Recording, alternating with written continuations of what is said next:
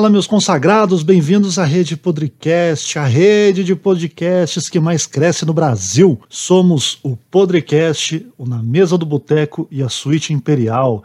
Nos ouçam no Spotify, SoundCloud, Anchor, Google Podcasts, Apple Podcast e no aplicativo Red Pilados, que você baixa diretamente na loja do Google. Estamos também no YouTube, Facebook e Instagram. Só procurar por Rede Podcast. Nos apoie no apoia.c barra Podrecast e no aplicativo PicPay, arroba Podrecast. Vocês também podem comprar camisetas exclusivas da rede Podrecast na Wake Up Imperium. Só acessar wimperium.store barra podcast e aproveitar as nossas camisetas exclusivas. Agora fique com mais um episódio de um de nossos podcasts. Valeu!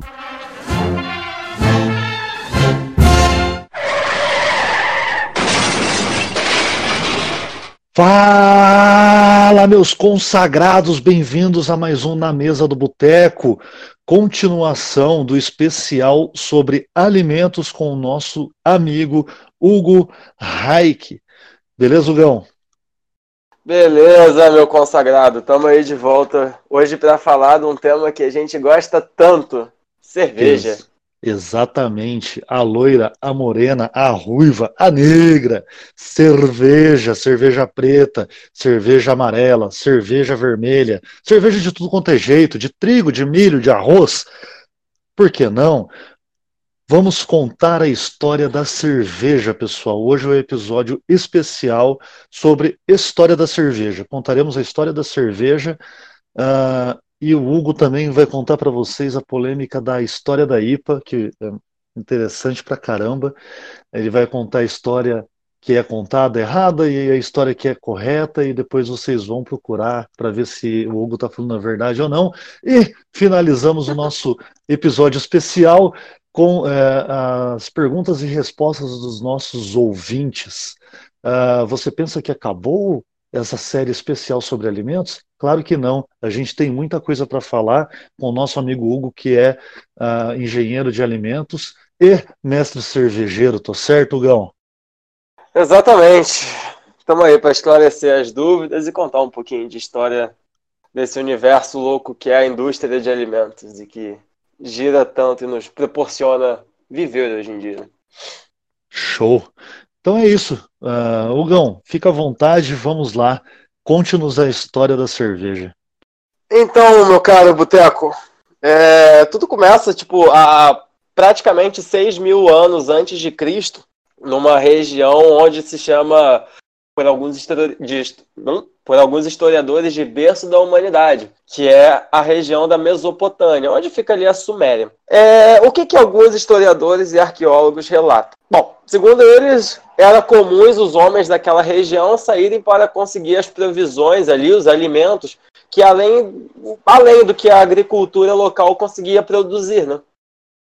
Então, enquanto as mulheres ficavam no, no, no responsável pelos, pelo cultivo de grãos, os homens saíam para caçar e às vezes para guerrear. Então, naquela época era comum os habitantes também se alimentarem de um tipo de pão, pão assim entre aspas, feito a partir da maceração de algum dos grãos. Lembrando que é importante dizer que naquela região ali da Suméria a cevada, que é um dos ingredientes do, da cerveja, cresce de forma selvagem, ou seja, você não precisava plantar para crescer, tal qual uma erva daninha. Então, era comum pegar esses grãos de cevada e macerar. O surgimento da cerveja, então, acaba que se deu por uma série de acontecimentos ao acaso. Os relatos indicam que uma dessas mulheres decidiu fazer um macerado do lado de fora da onde eles viviam. Sabe-se lá porque ela foi pro lado de fora, devia estar calor ali na, na, na caverna, ou na casinha, e acabou esquecendo o, o, o, preparado dela do lado de fora. Provavelmente a novela da boleira lá já tinha começado e ela se esqueceu do, do da comida. Daí passam-se os dias com uma série de mudança climática, um pouco de chuvisco, sol ameno, um, mais um pouco de chuva, acaba formando um caldo com um cereal malteado. Ou seja, aquele cereal ali pré-macerado ou em maceração acabou sofrendo um processo de malteação. Quer que fala do processo de malteação? Bora! Então, o processo de malteação é definido como um processo de pré-germinação do, do, de algum cereal. Por exemplo, não só o mal, não só a cevada pode ser malteada. Alguns outros cereais, como arroz, milho, também podem ser. Basicamente, você dá um processo de pré-germinação em condições controladas. Eu, quando explico isso, eu gosto de falar que fazer uma analogia que é o seguinte: você é uma indústria farmacêutica que precisa de saliva de criança. Para você estimular a saliva da criança, você vai lá e dá um pirulito na mão dela, mas não deixa ela comer o pirulito. Quando a criança produz a saliva, você vai lá, retira a saliva e tira o pirulito da criança e dá para o pirulito para outra criança. É a mesma coisa que, que se faz com, com, com a cevada. Você vai lá, dá condições ideais de umidade e calor, e quando ela está quase germinando, está no processo pré-germinativo, ou seja, está no ápice de amido que um grão pode ter, você vai lá e para essa pré-germinação, deixando todo o amido dessa, desse grão disponível para nós, que vamos fazer a cerveja. E isso aconteceu nessa época, perto de 6 mil anos antes de Cristo, por acaso. Então, é, com a ajuda de leveduras selvagens, que são as leveduras que ficam no ambiente, a gente respira levedura o tempo inteiro, é, acabaram fazendo um processo de fermentação, que, ou seja, eles pegaram a sacarose, que antes que venham é, é me corrigir no meu inbox, é, é glicose e frutose. Eles pegaram a glicose e a frutose do, do presentes nessa, nessa maceração e acabaram fermentando esse caldo, formando CO2, que foi perdido, e álcool. Bom, os dias se passaram, o homem voltou lá, ele deve ter tido um diálogo tipo. que, na tra...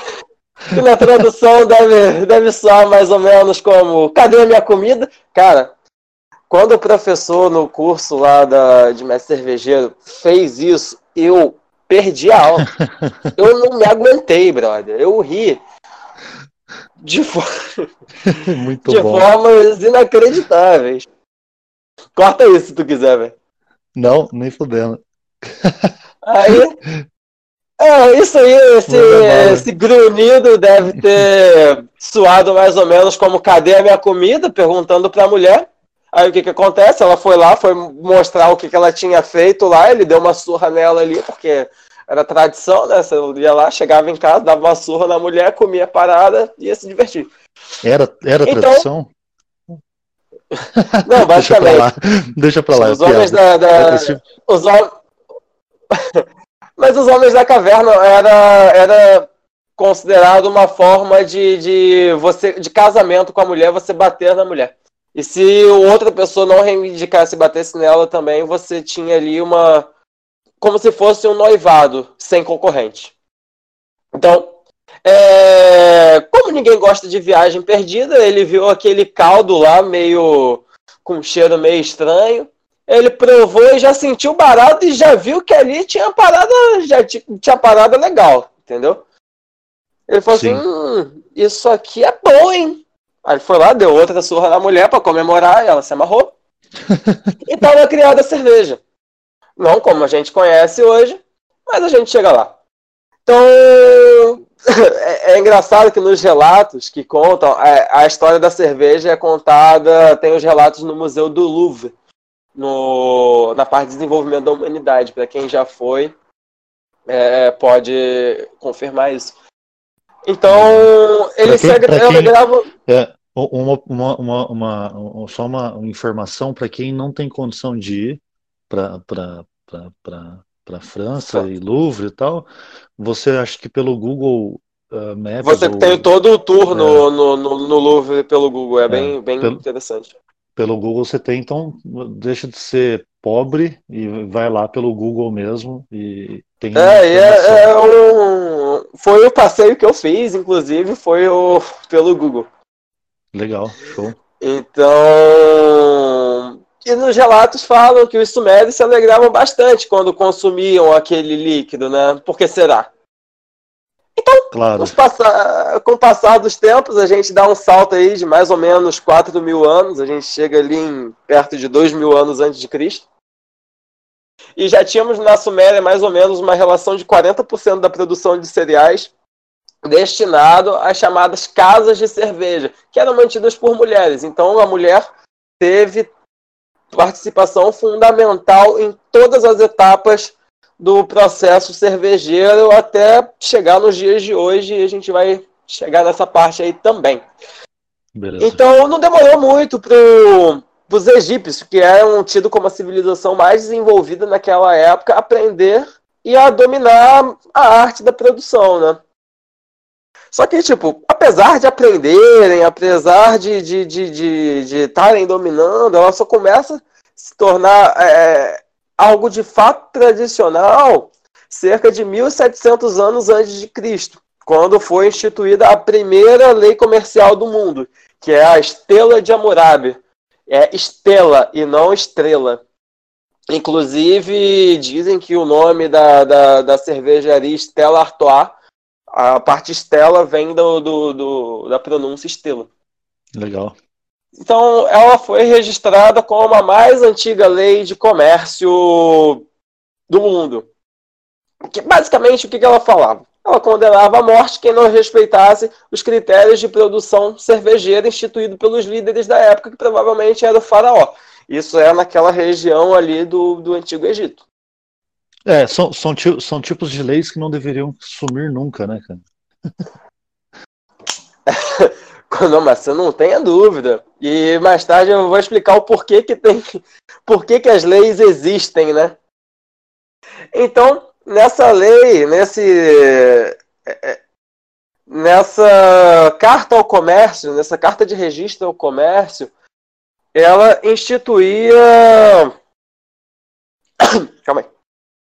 Ela instituía alguns direitos e deveres dos clientes de, de tavernas ali, de casas de cerveja então estabelecia que, que, que o, o taverneiro, que era quem produzia cerveja quando não era o, a cerveja faraônica ali, ele tinha deveres para não começar a avacalhar muito a situação, né? Para garantir para os moradores do Antigo Egito que eles iriam usufruir de um produto decente, de um produto adequado ali. Sim. E também a Estrela de Hammurabi estabelecia uma ração diária de cerveja para o povo da Babilônia, ali, que Babilônia era a região ali onde estava situado o Antigo Egito. Que era aproximadamente, convertendo para as nossas medidas, 2 litros para os trabalhadores, 3 litros para funcionários públicos e 5 litros para os administradores e sumos sacerdotes. Ou seja, se você era um sacerdote, um sacerdote, um cobrador de impostos naquela época, você ia beber 5 litros de cerveja por dia. Tava valendo a pena, meu amigo. Caraca, beleza, hein? É. 5 litros de cerveja por dia é cerveja a beça. Porra. Então, é, a cerveja, com o passar dos séculos, foi se tornando muito importante para esse povo. E a extrema relevância da cerveja para os egípcios se refletia não só na existência de um alto funcionário encarregado de controlar a qualidade da cerveja produzida, tanto que, que surgiu alguns anos antes o, o código lá, mas também a criação de hieróglifos de, para produção. Aí entra em uma divergência algumas linhas de pesquisadores. Alguns pesquisadores, historiadores, arqueólogos falam que a criação da escrita na, no Antigo Egito, é, eu não estou falando de pintura rupestre, eu estou falando de hieróglifo, foi para controlar a quantidade de cerveja vendida e arrecadada e os impostos dela. E outros falam que foi criados hieróglifos extras para descrever esses produtos. Entendeu? De qualquer forma, a cerveja teve ali um processo, um papel muito fundamental na no desenvolvimento da escrita humana, seja por conta de criação de novos hieróglifos ou criação de uma forma nova de escrita. Sim. Então, curiosamente, ali naquela região da Babilônia passa um rio chamado Nilo, que quase ninguém deve conhecer, né? Que ainda hoje se fabrica cerveja no estilo muito próximo aos da era faraônica. Além de, de um bem alimentar, ela servia também como remédio para determinadas doenças. Tem um documento médico datado de aproximadamente 1600 a.C., que foi descoberto na, na, na, nas escavações de um túmulo, de, de um sarcófago de um faraó, eu esqueci o nome, que descreve cerca de 700 prescrições médicas ali e 100 delas contém a palavra cerveja. Então a cerveja, desde aquela época, já era usada como remédio. Sim, até, até, até um tempo atrás aí se usava levedura de, de cerveja como é, fonte pra... de vitamina para criança, para engordar. É, o levedo de cerveja é usado até hoje como suplemento alimentar. Sim. Para levedo de cerveja, para quem não sabe, é o fundo do, do, do, do fermentador, como se fosse um lodozinho que forma por conta da fermentação você, a indústria farmacêutica vai lá, resseca, desidrata e processa esse lodo. É um lodo altamente nutritivo e que faz você ganhar um determinado peso se você tiver uma dieta adequada. Sim, eu tomei quando era criança e continuo tomando eu, cerveja até hoje. Eu também tomei, tomei bastante é. levando de cerveja. Então, é, tem uma outra curiosidade que falam sobre o Antigo Egito, que muito se fala, que os trabalhadores que construíram as pirâmides eram escravos, o que é mentira. É, trabalhador, o, os trabalhadores das pirâmides eles eram trabalhadores assalariados e adivinha qual era a forma de pagamento? Era a cerveja. A cerveja era uma das moedas de troca, se não uma das mais valiosas moedas de troca daquela época. Então, a gente dá um salto aí de Antigo Egito e vai parar no iníciozinho da Idade Média.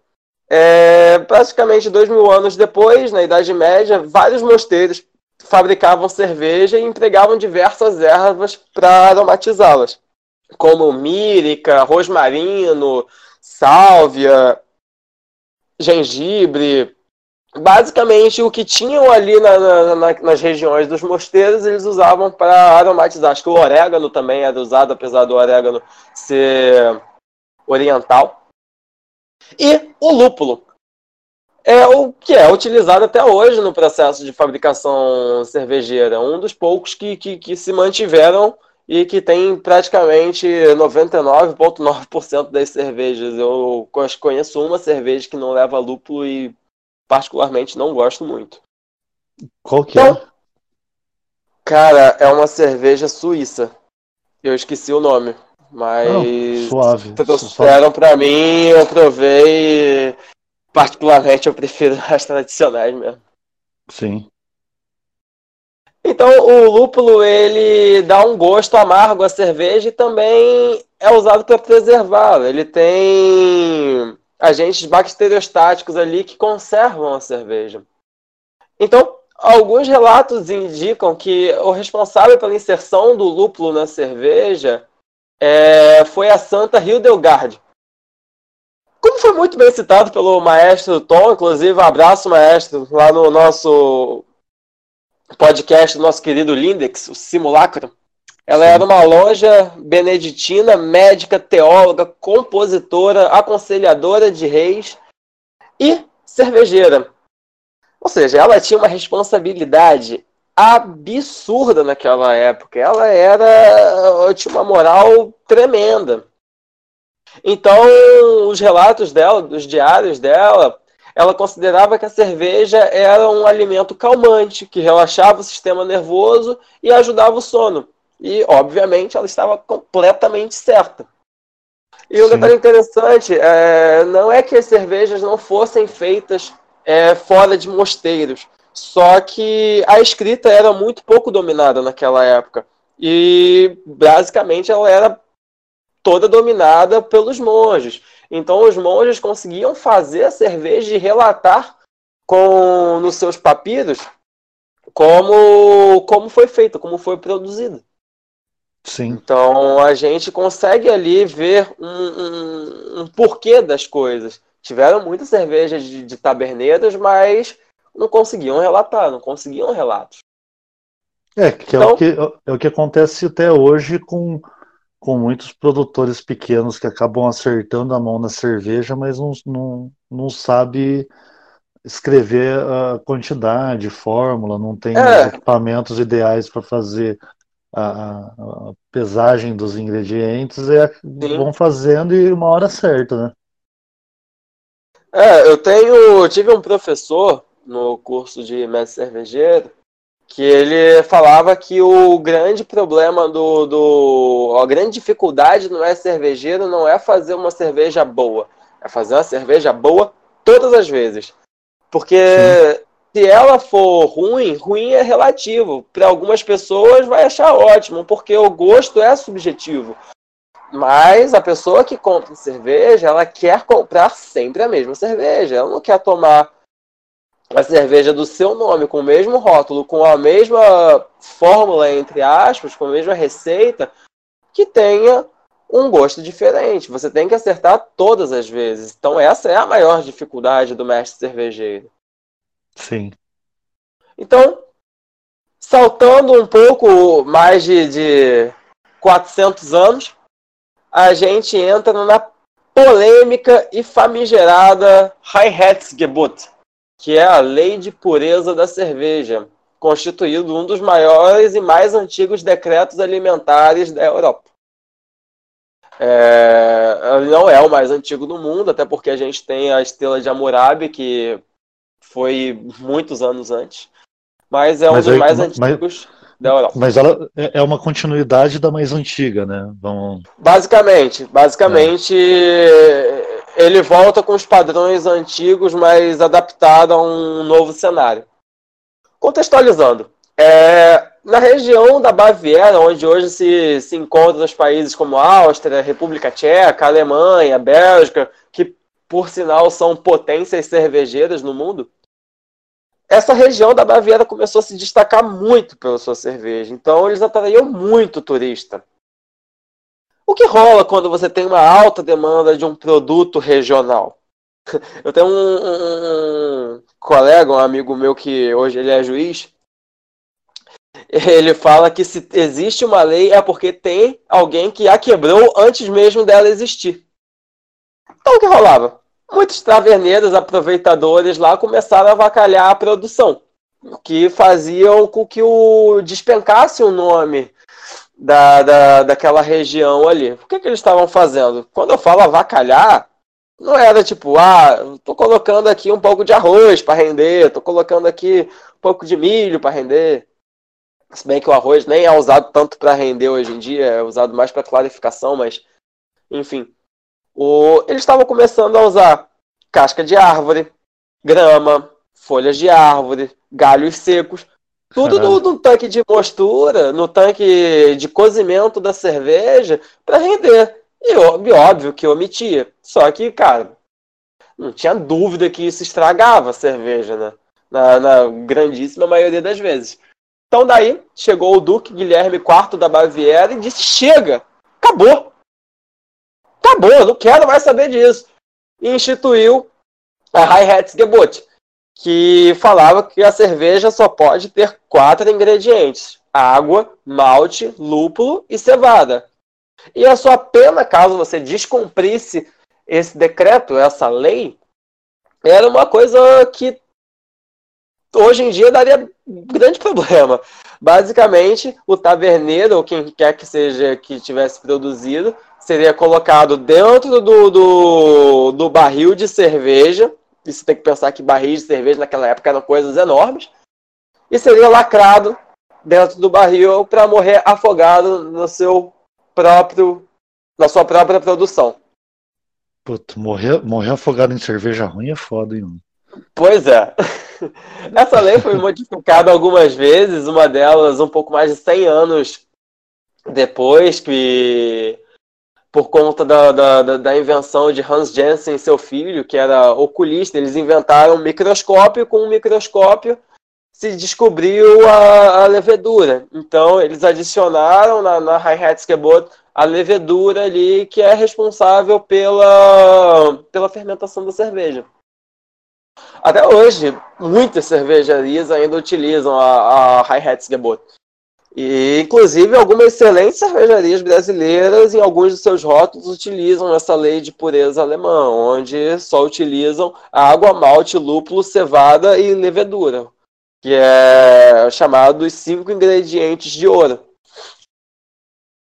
Então, a gente dando um salto um pouco maior agora, de 200 anos, a gente vai comentar um pouco sobre uma das pessoas que modificou a humanidade entre antes e depois.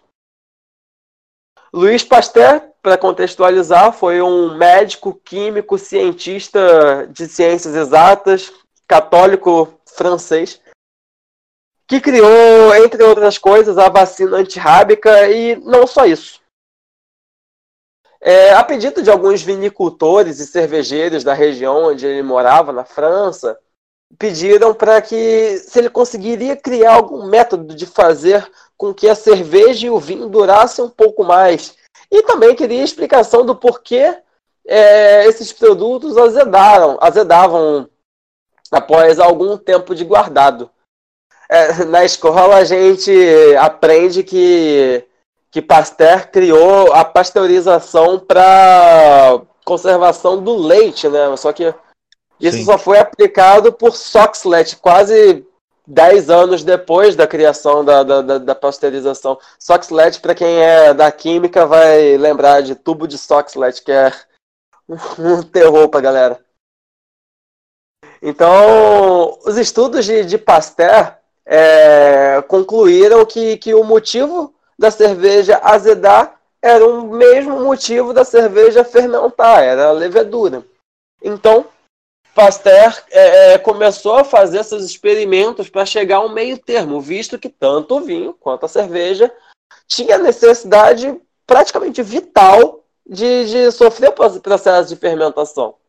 Então, ele, conforme os testes foram acontecendo, ele criou o processo de pasteurização, o processo de pasteurização consiste basicamente no aquecimento do alimento a uma determinada temperatura por um determinado tempo.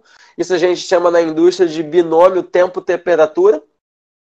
E depois que, é, que o alimento é elevado a determinada temperatura, ele é resfriado a uma temperatura inferior adiante, de forma a eliminar praticamente todos os organismos ali presentes, evitando com que, no caso da cerveja e do vinho, eles avinagrem, eles azedem.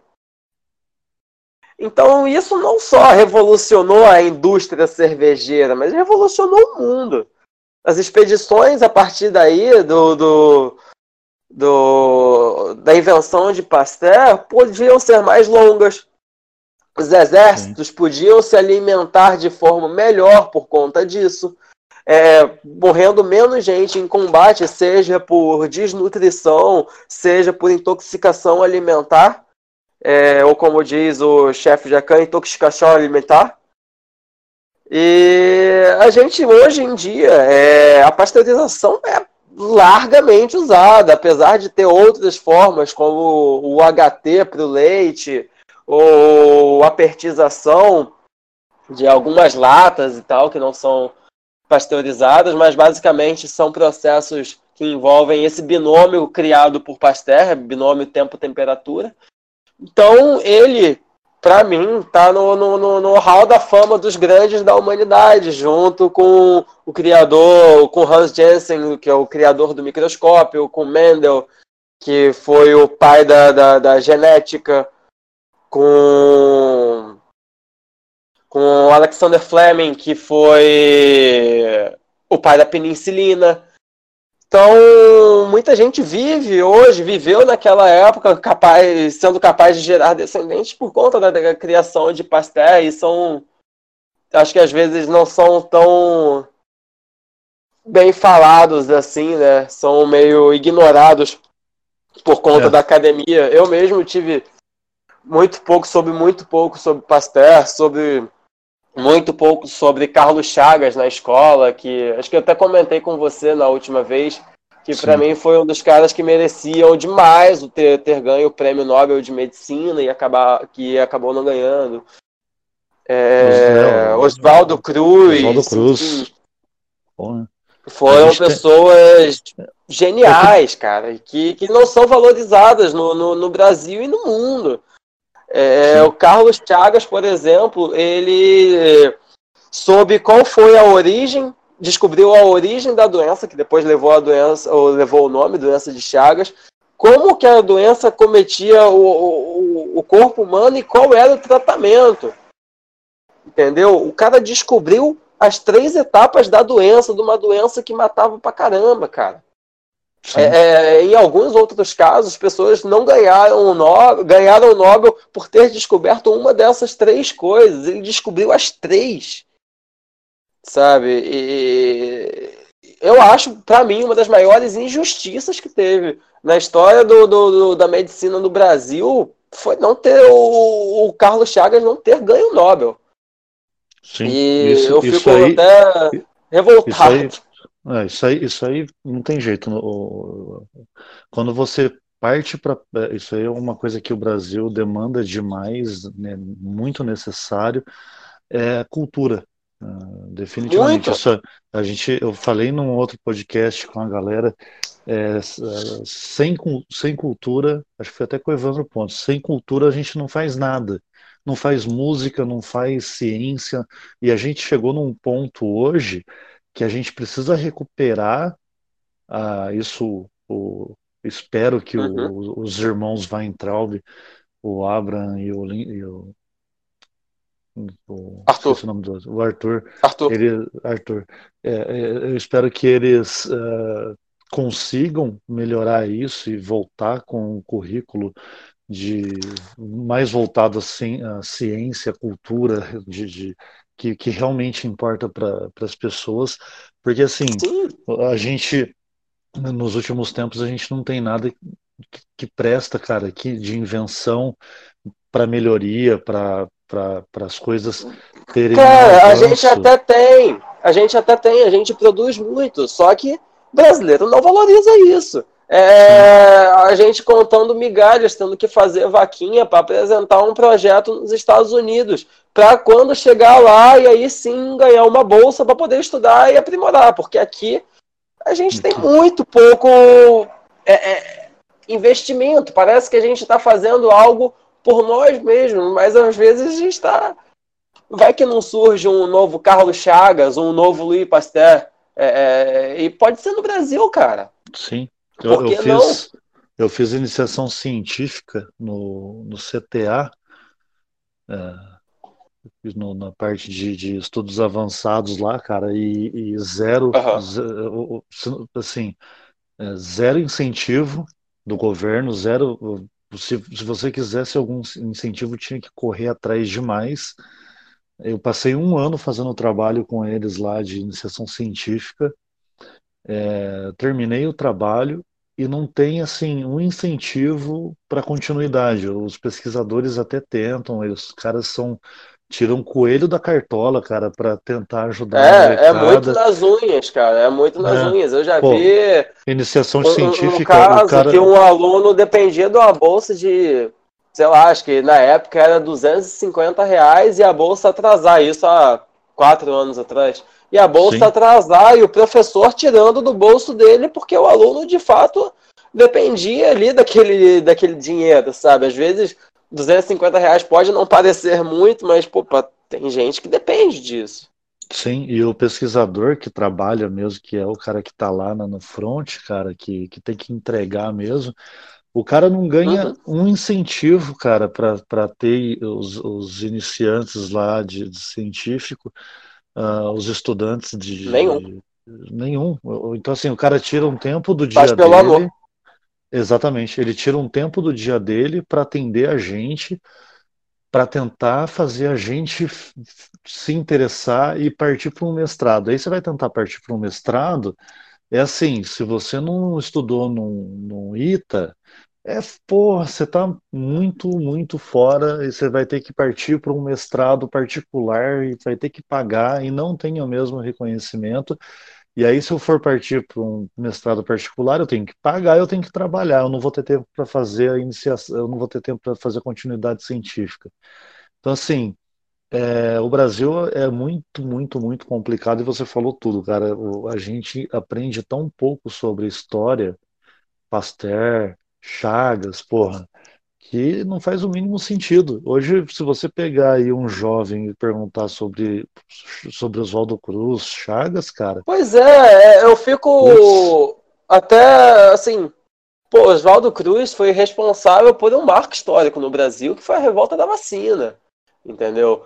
É, isso sim, deveria ser estudado muito mais a fundo. Eu lembro que na minha época de escola a gente passou por cima disso, e isso, sabe, é, é- Cara, isso é história do Brasil, isso é história aí do nosso passado. Isso é, a gente deveria saber, isso deveria estar emanando do, do, do- do- da gente.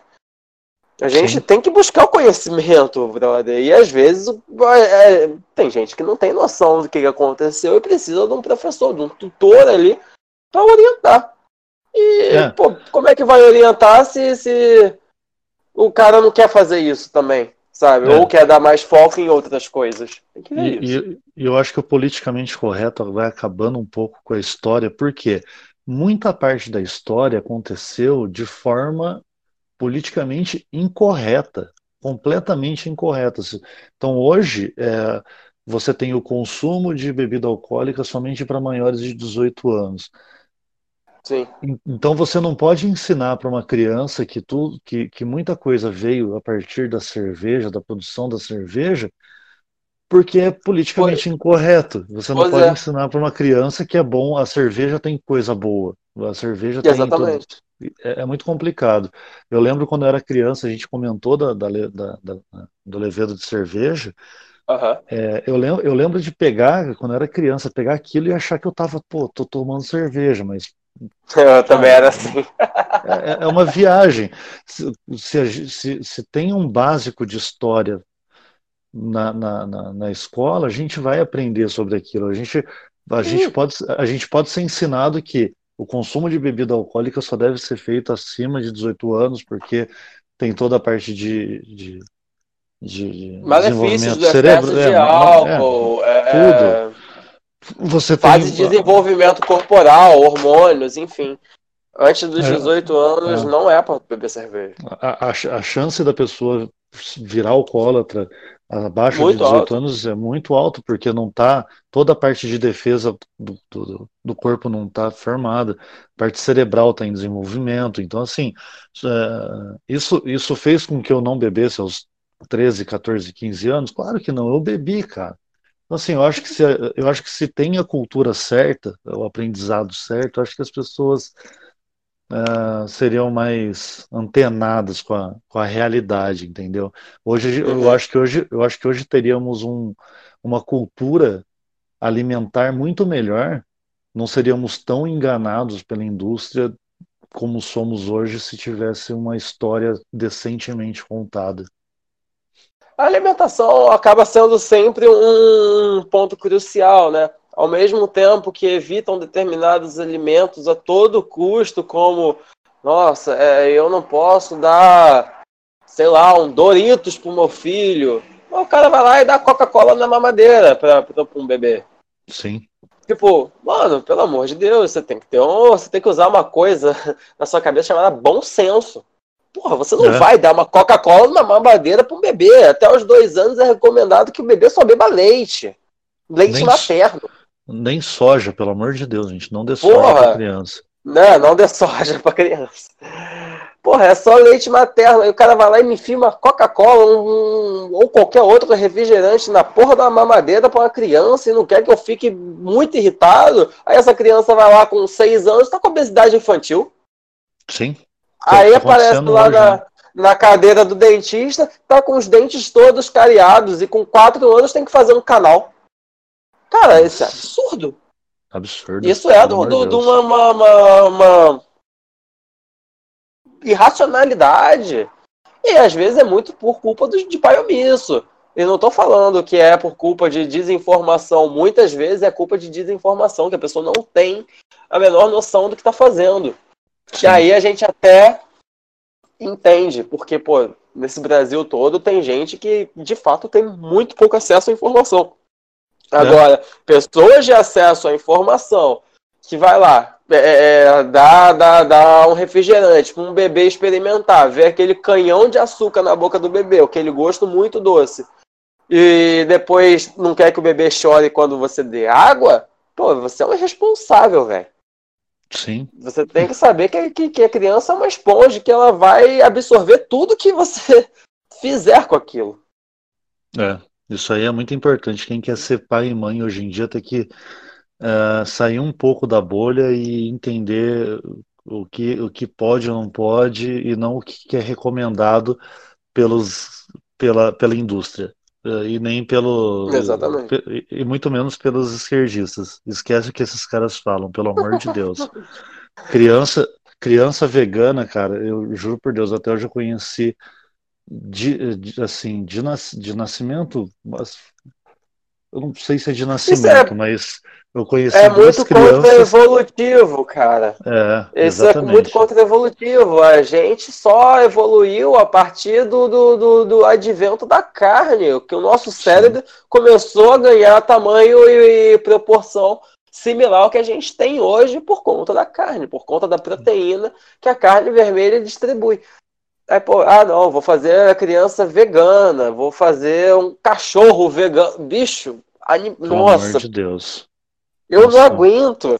Eu, dá vontade de chorar vendo isso. O, o, cachorro, que foi um bicho caçador, que ajudou a gente a, a tirar homens de Neandertal por perto quando a gente estava explorando caverna sabe, o bicho totalmente selvagem ali, apesar de hoje ser, ser domesticado, altamente domesticado. Quer fazer do, do, do cachorro bicho vegano. Eu não consigo acreditar num negócio desse. É, é muito louco. A galera é muito sem noção, cara. E aí, o. É... é foda. Voltando, voltando à história da cerveja. Chegamos uh, para. Na IPA! A gente vai chegar na IPA agora. Boa. Então, existem. Eu vou contar duas histórias, aí você me conta o que, que você acha. É, é porque se você dá um Google aí, é muito fácil achar que a IPA foi criada por um cervejeiro londrino que precisava garantir que as cervejas chegassem em boas condições aí às Índias e tal, porque ao longo do processo ao longo do caminho ela acabava estragando. Aí a cerveja, basicamente, daquela região ali de Londres era Pale Ale. Então, o que, que ele fez para que, que acontecesse, para que ele conseguisse atravessar lá o, o oceano e chegar no, no, nas Índias? Ele colocou um montão de lúpulo, é, que é um agente conservante, é um agente bacteriostático, que impedia é, é, ou, no caso, retardava é, efeitos de efeitos de deterioração da, da, da, cerveja. E isso tem que lembrar que foi por volta do ano de 1700, praticamente 1600, 160 anos antes do, do da, de Louis Pasteur ter criado a pasteurização. E ele foi lá e colocou um montão de lúpulo na, na cerveja e fez a cerveja chegar na Índia e foi um sucesso. Então, o nome, no caso, India Pale Ale, vem disso, vem da, da, da cerveja que iria até as Índias. Só que essa história é uma mentira. É, alguns, alguns, pesquisadores, é, como teve um mestre cervejeiro que é um dos mais conhecidos nomes da, da, da cervejaria mundial, ele é inglês, o Garrett Oliver, ele fez uma pesquisa que destacava que nos anos ali, perto de 1710, da, da, da entrando na segunda década de, de 1700, tanto as cervejas Porter como as Pale Ale já eram exportadas pela Índia com êxito, já não tinha mais problema de, de de, de conservação, porque as viagens já tinham sido ali, pô, a gente tem que lembrar que foi 200 anos depois da descoberta do Brasil. As navegações já tinham evoluído muito. Já tinha estudos de engenharia náutica ali que faziam com que os barcos fossem mais rápidos, chegando com mais rapidez e agilidade ao seu destino. Então, não havia problema inicial é, que, que o Hogston, que era o cervejeiro londrino, fosse solucionar.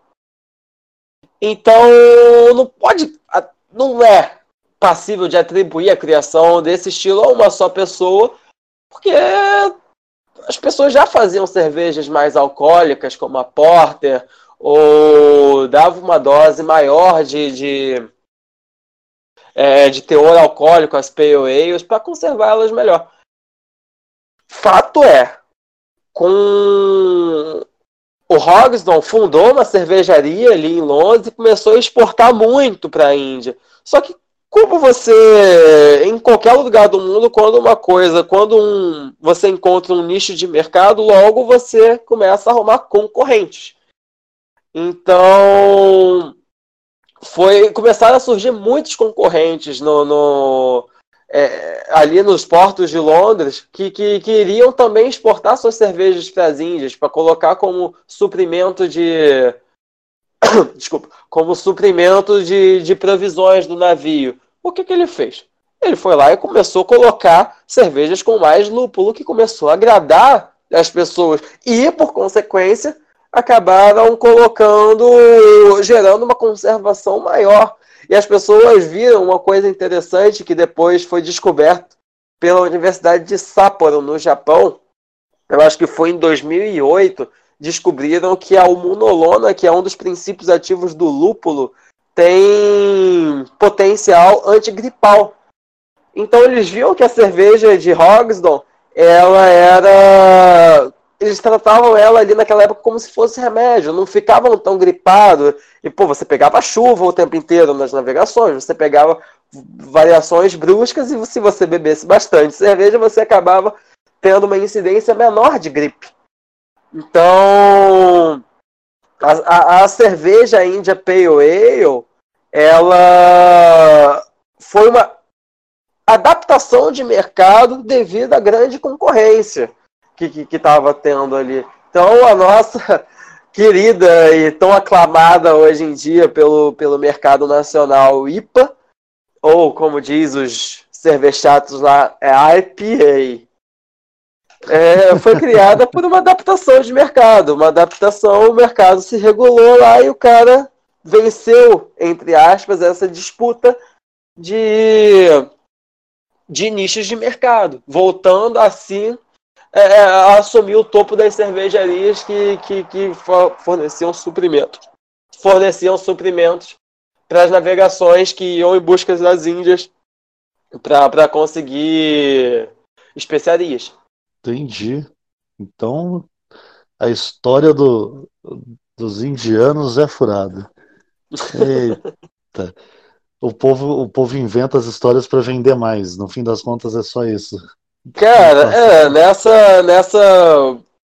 Inclusive, algumas cervejarias, grandes por sinal, é, colocavam a história da IPA no, no, nas costas do rótulo lá, na, na, naquele rótulo é, de costas da garrafa, né?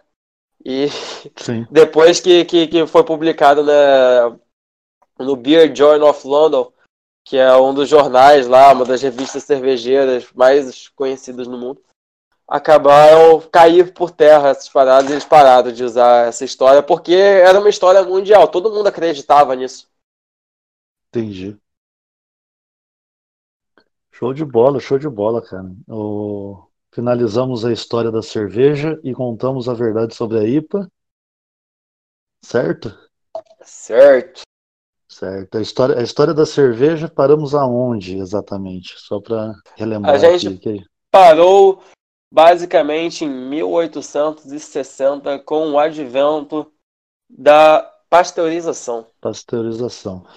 Explicamos a pasteurização uh, e aí Uh, a ideia é, para avisar os ouvintes do podcast, continuar a série sobre alimentos. Dois pontos: cerveja, especial cerveja. Então, esse é o primeiro episódio especial de cerveja, e o próximo, com certeza, falaremos sobre cerveja. Aguardem uh, uh, o, que, o, o que vamos falar sobre cerveja aqui nessa esse podcast. E dando continuidade, então, meu caro Hugo, vamos às perguntas dos ouvintes, pode ser? Bom, com certeza. Só para explicar para o pessoal, é, a gente gravou esse podcast umas semanas atrás, deu muito ruim a conexão, então eu vou ler as perguntas da galera lá de trás para a gente não deixar ninguém sem resposta. É, vamos lá. Ah, o Robinho das Tretas MDO, que é Movimento Direito, Direito Otaku, adoro esses caras de movimento direito alguma coisa. É, ele comentou aqui: quero dizer que a Heineken é a melhor cerveja de todos. Eu concordo com você. Não, não que seja a melhor cerveja de todos, mas é uma das melhores, na minha opinião, também. Porque ela segue ainda o clássico, a clássica lei aí do, de pureza, né? É, isso. A Heineken ela é uma pura malte e ela segue modificações muito pontuais, praticamente a mesma receita desde que ela surgiu. E a levedura é. Eu, eu poderia pesquisar isso, mas eu tenho quase certeza que é a mesma levedura utilizada quando foi criada. Então, levedura, para quem não sabe, você consegue mantê-la viva por milhares e milhares de anos por conta da propagação. Então, da mesma cepa, elas conseguem fazer clones de outras cepas de levedura e utilizar a mesma. A Heineken por sinal, tem um padrão de qualidade muito, muito alto.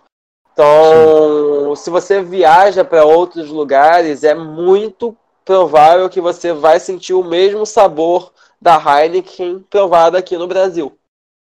E, e aí teve um, uma questão que até o Lindex falou do simulacro, você comentou, mandar um abraço também para o Lindex do Simulacro Podcast, o pessoal uh, acompanha lá, que é conteúdo de alta qualidade. É, já já eu faço um agradecimento geral à galera do, do movimento da direita podcast aí. E, e, também, e também ao Tom, Tom, do maestro Tom, sensacional, um amigo de tomar cerveja no bar comigo também. Cara, o Tom é, muito gente fina, velho, tá doido. Muito. Muito, muito. O cara é muito fora de série, velho. Ele é, é sensacional. É uma, é uma educação, uma cultura fora do comum, cara. Muito da hora. E toma cerveja pra cacete também, gente boa demais. e aí o, o Linux comentou da, do gosto da cerveja que é por causa da garrafa verde, né? Que tem Isso, também, é basicamente o que que acontece. No, como eu falei mais cedo, é, o lúpulo, quando processado, ele tem uma coisa chamada monolona, e essa monolona tem na sua estrutura química uma coisa chamada carbono quiral. O que, que acontece? O carbono quiral é um carbono que tem quatro ligantes diferentes, e ele pode ser, os ligantes podem ser de duas formas, destrógeno, virados para a direita, ou levógeno, virado para a esquerda. O que, que acontece? Que quando bate a luz UV nesse carbono, ele pode fazer um giro de um giro rotacional nessa nessa, nessa nesse composto, nesse nesse composto químico. Eu estou tentando não usar tanto termo técnico, mas ele pode fazer um giro rotacional nesse composto químico que acentua o amargor. Então, a uhum. garrafa verde é basicamente para você fazer um processo de fotocontaminação química com, com acentuada ali para deixar a Heineken naquele sabor que, que ela tem, que é um sabor um pouco mais acentuado de amargor, um pouco mais. É, a gente costuma dizer que tem um, um, sabor mais aveludado de amargor, aquele amargor que tipo pega a boca inteira, sabe? Sim. Sensacional. E é por conta disso, é por conta do lúpulo que quando bate a luz UV, é, vai mudar a sua conformação. Show. E aí o André, arroba bem, underline FDP, melhores tiragostos para acompanhar uma gelada. Cara, qualquer coisa que você gostar. Eu prefiro Cara... amendoim, amendoim, salame são meus top. Aí queijo, né? Queijo, salame e amendoim. Cara, eu gosto muito de, de um franguinho frito, uma linguiça em boteco. Boa. Bebendo um choppzinho, meu amigo, eu gosto mais. Boa, boa. Então, não tem melhor tira-gosto, André. Qualquer tira-gosto, tira-gosto. Você tem um, uma pizza em casa, corta ela em aperitivo, vira tira-gosto. Você tem uma borda de, de pizza, cara, joga um queijo em cima, bota no forno, corta em pedacinho, vira, tudo vira tira-gosto, cara. Tudo, tudo. O que você tiver na geladeira vira tira-gosto. Usa, usa imaginação, não tem melhor não, cara. Tem. É, tem, tem o que você mais gosta. É, é o que você mais gostar, mas é, acho que é uma. Eu acho que o, o, o, o, nacional, o nacional, vou falar mundial, porque eu fui em alguns lugares já e tomei algumas cervejas em alguns lugares diferentes aí. Vou uhum. falar que todos eles não faltou amendoim. Todos, todos, todos, todos. Nossa, eu gosto muito de amendoim. Também, cara, também. Eu fui, eu vou contar uma, uma curiosidade bem interessante que eu, é, se eu tivesse dinheiro eu traria fácil para o Brasil. Eu fui num, num pub, cara, é, em Londres. Londres não, é uma cidadezinha perto de, de Londres, na verdade. É, não vou falar qual, porque senão a BIM chega junto. É, e eu fui nesse pub, cara, e só tinha cerveja e amendoim para servir. Então, assim, eles tinham uns 30 tipos de de chopp é, mais umas quatro, cinco geladeiras de cerveja do mundo todo, assim, um cardápio de cerveja e amendoim. Uns quatro, cinco tipos de amendoim, uns jarros gigantes, assim. E era isso. Aí o cara, ele eu, eu fui conversar com ele, ele me explicou, ele falou, cara, o meu foco é cerveja. Se eu tentar fazer comida, eu perco o foco da cerveja. Então eu dou um tratamento uhum. especial para cerveja, tal, não sei o que lá. Ele pegou um, um, um, tipo essas pastas de papel de carta antigo de, de que as menininhas usavam, tal, uhum. que é aquele capa dura com um monte de plástico dentro. Cara, ele me sacou aquilo tinha o telefone da cidade inteira, de todos os restaurantes da cidade. Ele falou: Cara, escolhe o que você quiser comer. Eu tenho prato, garfo e faca aqui, você pode usar. Manda entregar, todo mundo sabe o endereço daqui, é só falar o nome do pub. Não, eu, ele falou: Não vou cobrar nada de vocês comerem aqui, só não me suja o lugar. Ele falou: Se sujar, limpa. Sensacional. Agora, cara, eu achei aquilo pô, top. O cara focado na cerveja dele. E assim, Putz, muito E muitas bom. vezes esses brew pubs aí, eles são passados de gerações para gerações. É, na Irlanda é muito comum a pessoa é, é, tomar cerveja dela no mesmo pub que o avô dela tomou, que o bisavô dela tomou, que o trisavô Sim. dela. São pubs praticamente seculares, talvez de mais de 300 anos ali, cara. É, é absurdo de, de, de, de sensacional isso. Sim, e, e eu achei eu achei tão sensacional que uh, eu, eu, eu, aí falando paralelo no Brasil, as pessoas têm a mente tão fechada que eu fui num, num, num, pubzinho aqui na, na cidade, o cara, o cara tem vários tipos de cerveja, pô, fenomenal. Uhum. Só que o cara inventou de num sábado fazer uma feijoada lá. Pô, uma bosta uhum. de uma feijoada, juro por Deus, eu nunca vi. De olhar a feijoada, eu não senti vontade de comer. Ia num shopping, um mini shopping. Cheguei e falei, cara, uhum. eu vou pegar um hambúrguer ali. Posso sentar? Eu, não foi nem dentro do pub. Eu falei, tem uma mesa aqui fora, posso usar ela? Porque eu quero tomar outros chopps. Eu não sei se o cara não entendeu o que eu quis dizer, não falou nada. Eu coloquei o copo lá, fui lá, peguei um hambúrguer, sentei. O cara chegou em mim e falou: velho, você tá me zoando? Você vai comer aqui? Eu falei, não, mas eu vou tomar mais chopp. Não, ou você come e bebe daqui, ou nada feito. Tem umas mesas mais para lá, você pode ir mais para lá. Caralho, que absurdo. Tá maluco. Eu falei, eu não volto, que... eu não boto minhas patas num lugar desse nunca mais. Exatamente. O cara acabou perdendo um público porque eu comentei com outras pessoas. Por quê? Eu claro. tinha comentado, porque tem, tem lá no, no, nesse mini shop tem uma Pizza Hut, tem tem um, um, um hambúrguer da mina lá do, do Masterchef, você falou do Jacan, uhum. a coincidência tem a hamburgueria dessa menina lá. Uhum. Eu acho que eu sei de qual shopping você tá falando. É, o, o, como que é o nome? Burger 6, alguma coisa assim. É, uhum. o, o, nome da, da hamburgueria lá. E aí tem vários lugares assim, e aí falei, pô, vou lá, vou, vou pegar um, um, um, Comentei com o pessoal, pô, vocês podem pegar uma pizza lá na Pizza Hut, sentar, velho, e tomar o chopp do cara que é fenomenal, com Pizza Hut, Pizza Hut é bom tal.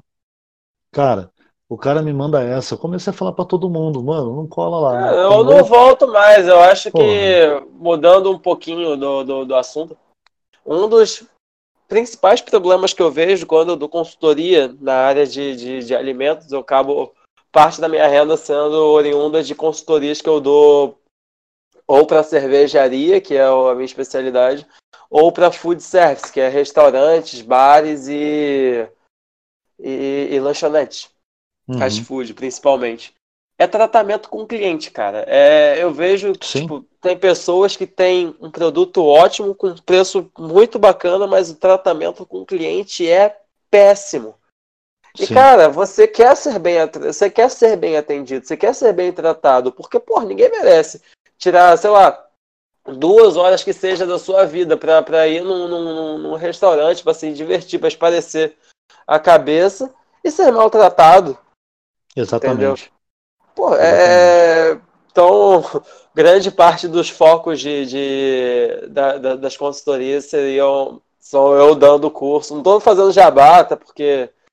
Não, faz jabá, pô. Demorou. É. Aí. Eu, eu, ia até falar para você, cara, se, se você trampa com isso, deixa os contatos aí, pelo amor de Deus. A galera já sabe seu nome, Porra, Aí, então, basicamente, eu foco bastante ali. Óbvio, tem outras partes, eu estava até comentando com, com leitadas do leitadas esses dias. Essa história do Jacan falando lá. Ah, é, só um disclaimer aqui, que eu lembrei. Ah, abre o, o freezer aí, aí o cara falando, ah, eu desligo é. de noite e religo de dia. Cara, eu Meu já Deus. vou esperando que isso aconteça. Entendeu? É clássico, né, velho? Isso aí, nossa, mas isso aí é o menor dos problemas. Isso aí, hoje em dia, nas primeiras vezes eu ficava meio assustado. Hoje em dia já é bem normal. Eu vou lá, falo com o cara, dou uns, pelo amor de Deus, não faz isso, você vai matar a gente. E realmente, intoxicação alimentar foi o que o chefe Jacan falou lá. Às vezes tu leva 50 pessoas pro hospital numa patada só, velho. Sim. E sim, você tem que ter muita responsabilidade, principalmente com, com produtos carnes ou de derivados de leite, como queijos e iogurte. Porque, sim. cara, você está fazendo uma coisa que é diretamente lidar com a vida da pessoa. A pessoa vai ingerir, você está colocando o seu alimento dentro do corpo da outra pessoa. Você tem que ter uma responsabilidade. Quando você faz isso, é, é, de uma irresponsabilidade, uma imaturidade comercial absurda. Tem outras formas de você é, economizar, muitas vezes fazendo um planejamento mensal, você já consegue suprir as necessidades que você talvez consiga desligando um freezer, mas é, é, cuidado, galera, cuidado. É, e, o interessante é que isso aí que você falou agora tem uma pergunta aqui do Sargento Incel, arroba Incel SG, SGT, uhum. é, que eu acho que tá, faz meio sentido com o que você falou, que o cara pergunta como os nossos avós, as, avós conseguiram comer barriga de porco e beber cerveja pinga desde os 15 até os 70, sem ter metade dos problemas que a nossa geração tem. É assim, a, o meu ponto de vista é, meu ponto de vista não, primeiro, barriga de porco é saudável pra caralho. Se você Porra, pegar a barriga. Se, pô, pega a barriga de porco e, é frita ela. Você pode fritar ela na gordura do próprio porco, você pode fritar ela sem nada, porque a própria gordura que solta da barriga, ela frita a barriga de porco. Sim. Ou você pode fritar com um óleo vegetal, que não é muito. Não é então, muito... é. Pô. Explicando e... o que, que é um óleo. Óleo é um ácido graxo. Ácido graxo é uma cadeia longa de, de, de, é, é, de carbonos lá, tem um ácido carboxílico no, no, no, finalzinho da cadeia e tal. Aí você imagina o seguinte: é, o seu corpo tem uma temperatura aí de aproximadamente 36 graus e meio quando você tá, tá, tá bem, quando você não tá febril e nem, e nem com baixa temperatura. E você imagina o seguinte: o óleo vegetal ele está em qual estado físico quando está na temperatura ambiente? Está no estado físico líquido. Uhum. É, aí você imagina o seguinte: quando faz um comparativo, quando você pega uma gordura animal que tem um estado físico sólido à temperatura ambiente, é muito mais fácil de você quebrar essa gordura dentro do seu corpo com seus 36 graus e meio do que algo que já está líquido com 36 com, com, com a temperatura ambiente. Sim. As ligações são quebradas muito mais fácil, então a gordura animal entra no seu corpo e sai com muito mais facilidade. Se for gordura trans, então, meu amigo, você precisa de uma temperatura muito mais alta se for quebrar ela por conta de temperatura corporal, muito mais alta do que você consegue chegar sem morrer e você deveria eliminar ela de outras formas, com exercícios físicos de alta intensidade, por aí vai. Então, existem dados até de, de, de organizações de saúde que o índice de doenças coronárias aumentou muito com a inserção do óleo vegetal na dieta na dieta das pessoas. Entendeu? Sim. Porque você pode ver, tipo assim, você não precisa nem abrir site de, de órgãos de saúde. É só você ver, com certeza você tem um avô aí que morou na roça, que comia banha de porco, que vinha numas latas enormes lá e viveu até os 90, 100 anos aí sem problema nenhum. Exatamente. Exatamente. Isso é, aconteceu é isso. na minha família, entendeu? Pô, é. o, isso é. Não tem o que se discutir. Eu vou, vou dar, um, vou dar um, um, uma dica para a galera aí que está ouvindo. Você pega uma panela de pressão, tira a, a borracha da tampa, coloca a barriga, um quilo de barriga de porco ali dentro, sem nada, bota no fogo, fecha a tampa e deixa. Cara, ele vai fritar. É, você só vai mexendo, vai mexendo. É, se você quiser colocar um pouquinho só de óleo para não grudar no fundo, mas eu, cara, não coloco, eu deixo grudar sem problema, depois eu tiro lá. Dá o... até o gostinho, né? Naquele grudado claro. no fundo porra. Aí você deixa. Chegou num ponto que você achar que tá legal, pega um copinho de cachaça, é, abre a tampa bem de, a, a, tampa você pode ir abrindo e fechando ela a hora que você quiser, porque tampa, sem, sem borracha não tem pressão. Não dá então mais, você vai, vai, é, vai abrindo e fechando, abre, deixa ela só um pouquinho aberta, joga o copinho de cachaça e tampa rapidinho, porque aquilo vai fazer um, ele vai pururucar o seu o seu seu, seu, a barriga. A barriga. Se você quiser, deixa, deixa pegar um pouco de fogo no, no, no num fio de pinga assim, para dar aquela flambada. Você vai ter uma barriga de porco fora do comum. E vai sobrar um óleo, o óleo, o óleo de animal na, na panela. Depois que você tirar, sobra o óleo. Pega uma. Tá dando água na boca. Pega a mandioca Pega uma batata, pega uma mandioca. Porra, uma bom batata, demais, né, bicho? Uma, pô, uma batata frita e, e, e, frita nessa banha. E aí você vai ver o, o que, cara, a, a, qualidade do que você vai comer. Você nunca Não, é... Se você tá achando que o que o Boteco falou dá muito trabalho, faz o seguinte: pega seis reais do seu dinheiro, vai no mercado e compra um tablete de banha é, de gordura animal refinada. A refinada, Isso. ela não tem aqueles cheiros e tal. Faz o experimento, frita uma batata frita em óleo de é. soja e depois você frita uma batata frita nessa gordura e vem me dizer o que, que você achou. Exatamente. Não, não vou falar nada não, só vem me dizer o que, que você achou. Fa e aí a gente conversa, faz o teste. É, Gasta seis reais do seu dinheirinho aí e vem me dizer. A mandioca é legal, eu, eu senti uma diferença gigantesca na mandioca. Porra, porque, totalmente, não tem como comparar, cara. É absurdo. É. Aqui em então, casa então, assim, eu praticamente só uso gordura vegetal, até a gordura animal, até para fazer pipoca. É, então. Porra, é bom pra caramba, velho. Você é louco. Bom demais. O, então, assim, a, é, já está meio que respondida a pergunta, porque é, a barriga de porco é saudável e cerveja e pinga, cara. É, se você tomar com moderação, não tem problema nenhum. O problema Exatamente. é você exagerar. A, a, a pinga, cara, pinga é, é, é, é, cana, não tem. Se você pegar a pinga de alambique mesmo, decente, não tem adição de nada, é pinga mesmo. Então, assim, você está tomando um negócio ali que só foi. Você passou pelo processo de, de, de fermentação. fermentação também, então uhum. é tranquilo. Uh, e a cerveja, dependendo da cerveja que você tomar, não vai te dar nenhum problema no, no futuro aí. Então, tudo com moderação é, faz bem é, pra tudo caramba. com moderação. A pinga, a cachaça, ela é produzida praticamente da mesma forma que a cerveja. Ela você faz o caldo de cana ali, fermenta esse caldo de cana e depois destila ela. A cachaça vai ser dividida em três partes, chamada cabeça, coração e cauda. Você vai retirar a cabeça, porque são é, normalmente álcools mais pesados.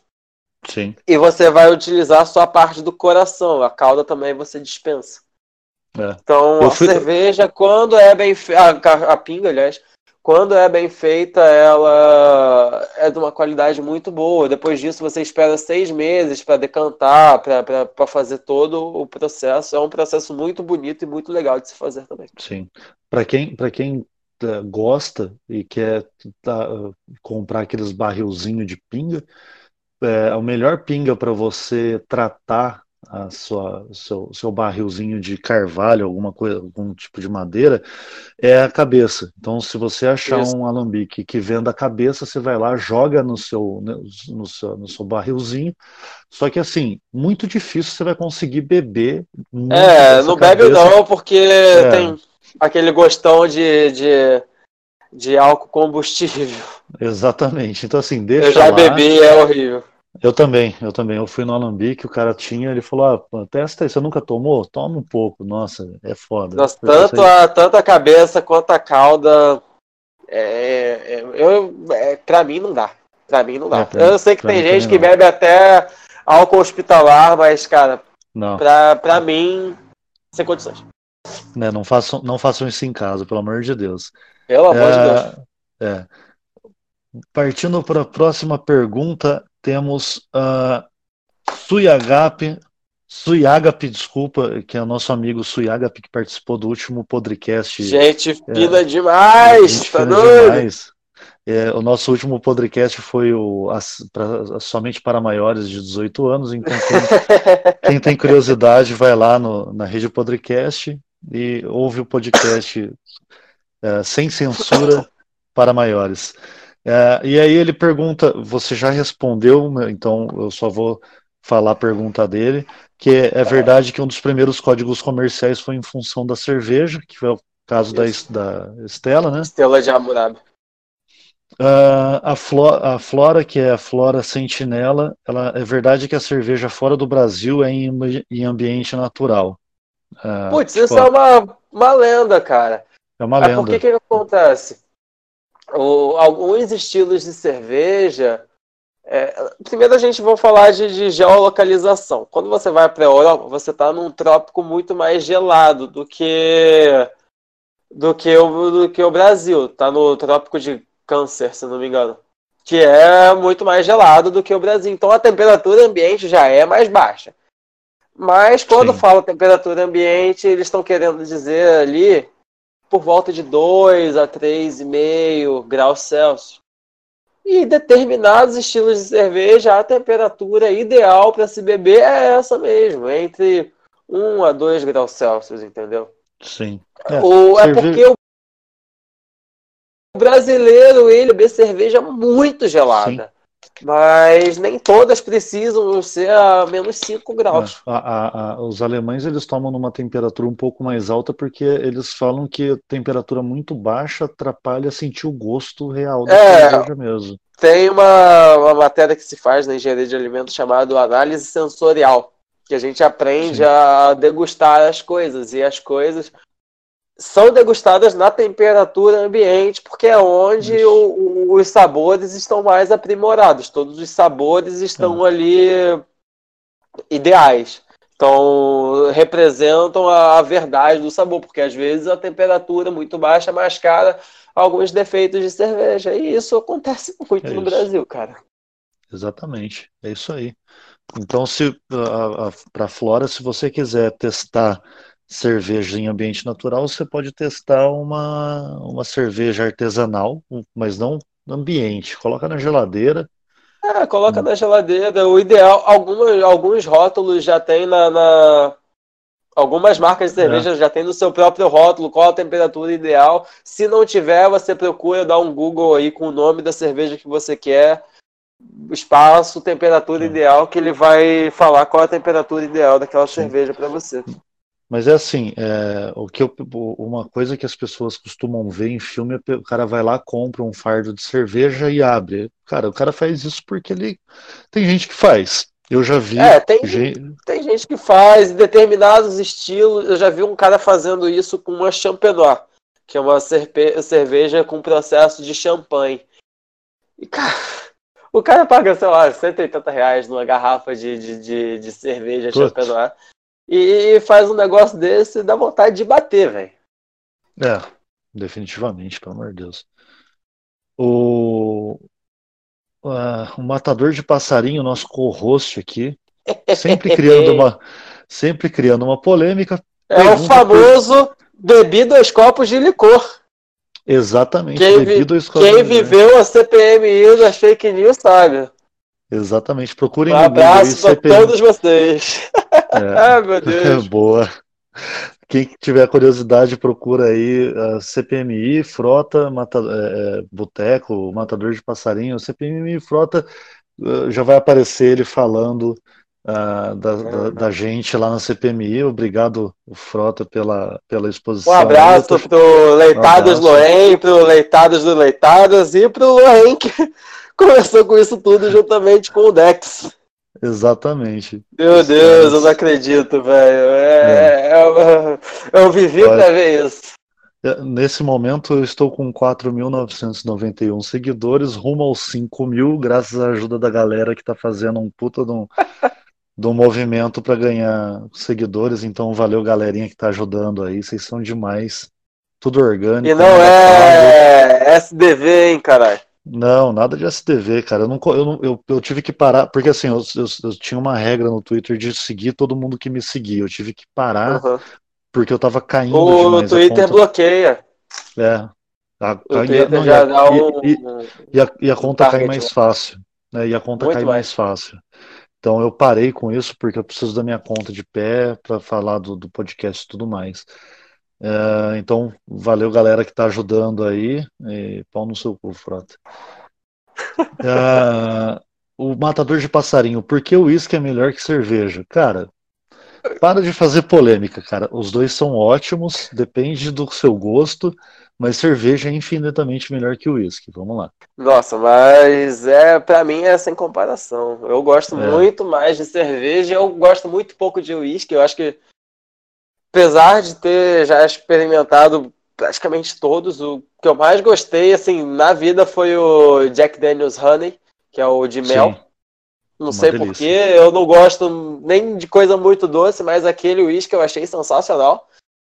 Aí, mas particularmente eu prefiro minha cerveja mesmo.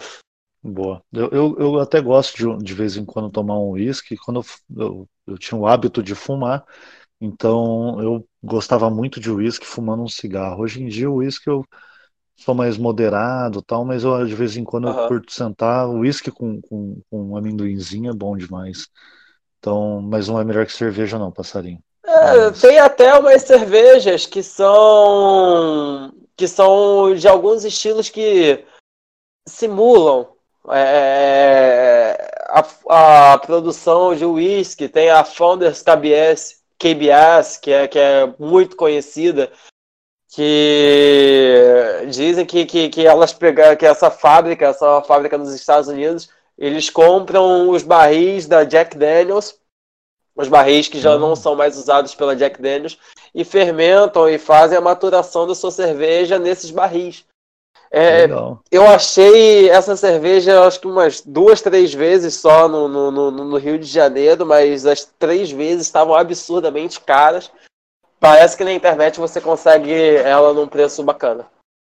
Legal, legal. Tem outras, tem a Harvestal Olabdu, que é, que, é, que é de whisky também. É, é uma Imperial Porter feita pelo, pelo mesmo sistema ali de, de de produção de uísque são muito boas. Eu, particularmente, eu prefiro cerveja. É, definitivamente.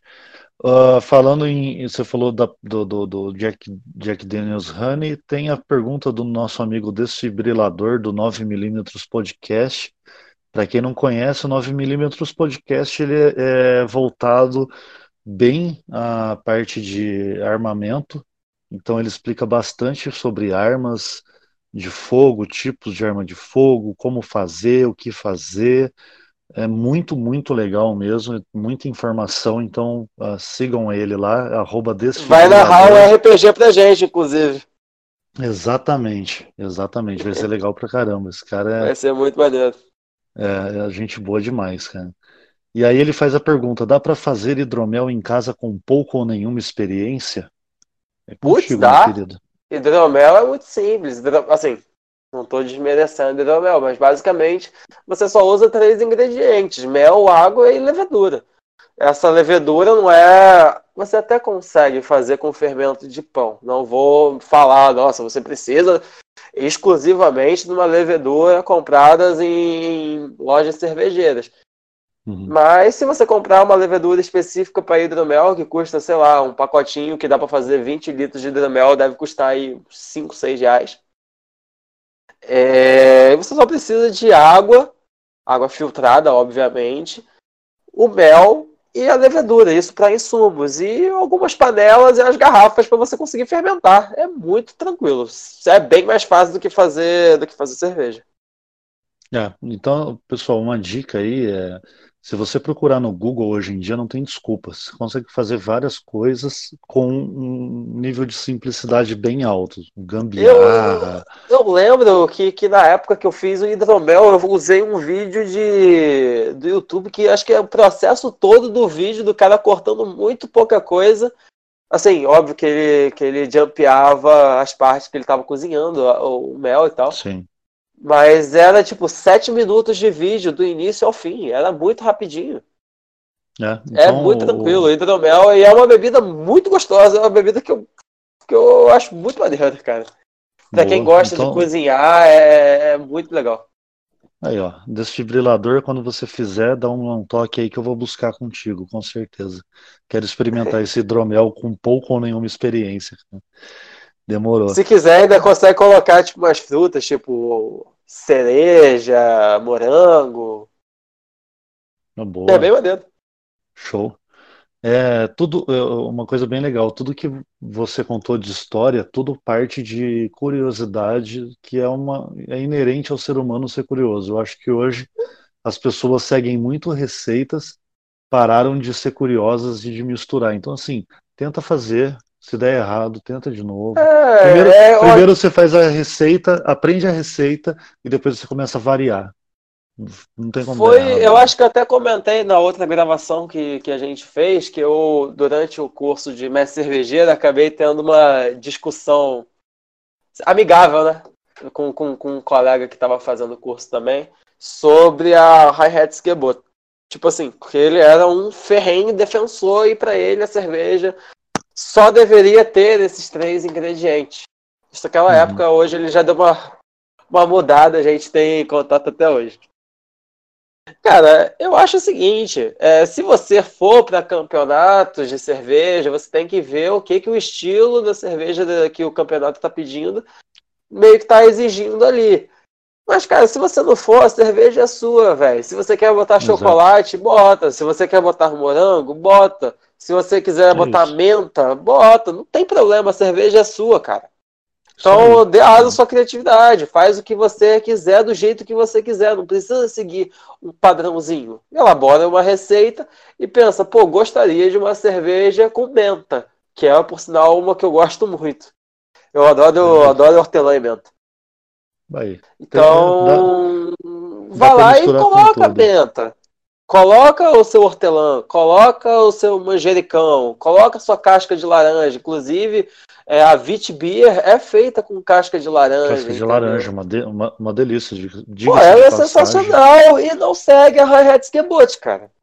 Entendeu? Hum. Então, Sim. não é porque não segue a Hi-Hat Skebot que, que necessariamente é uma cerveja ruim e tão pouco não é porque segue que necessariamente é uma cerveja boa.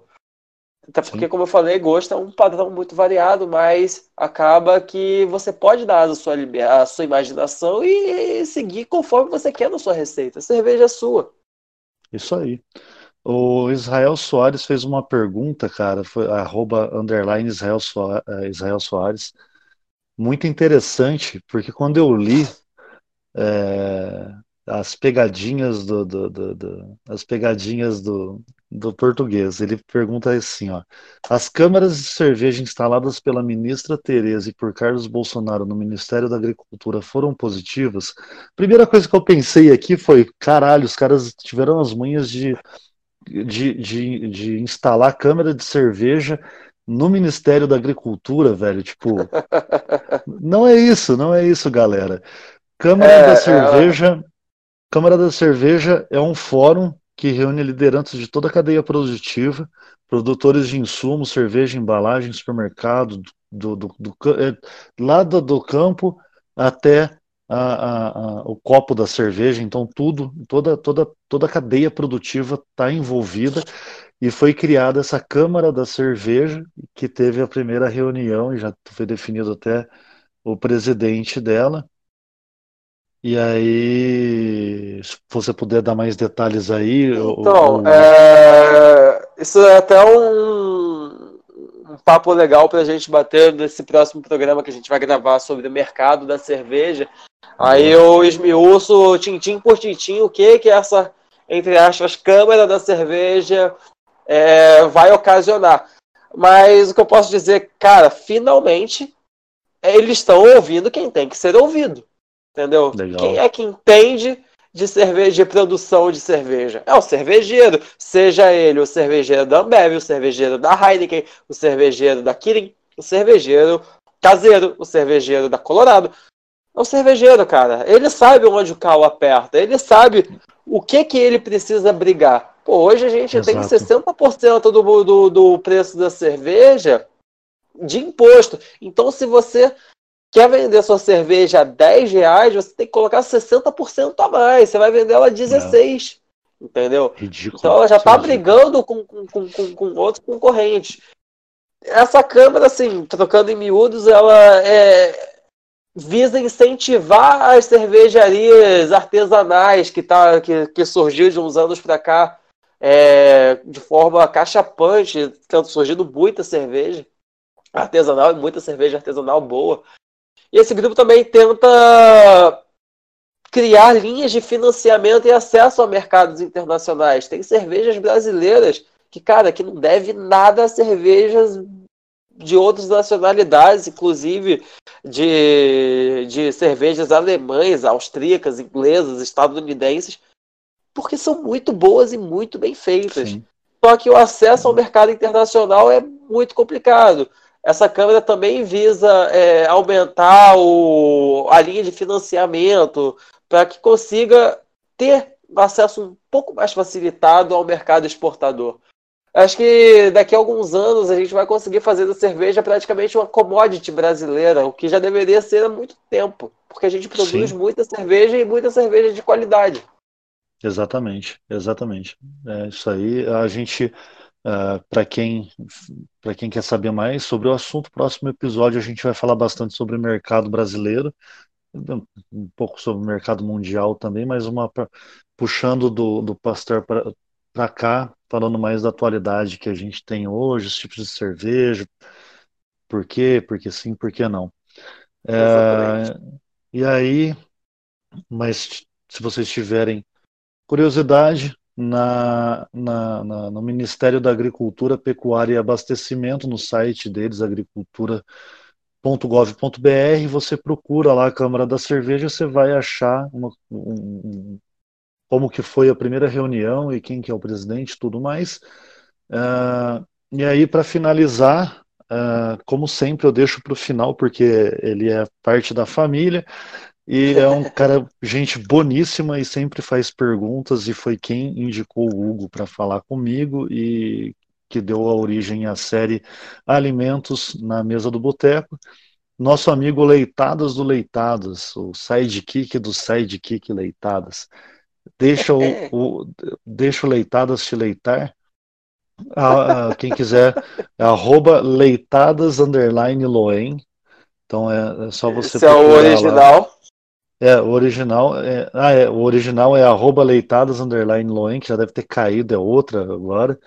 É, o dele é arroba leitadas L3ITADA.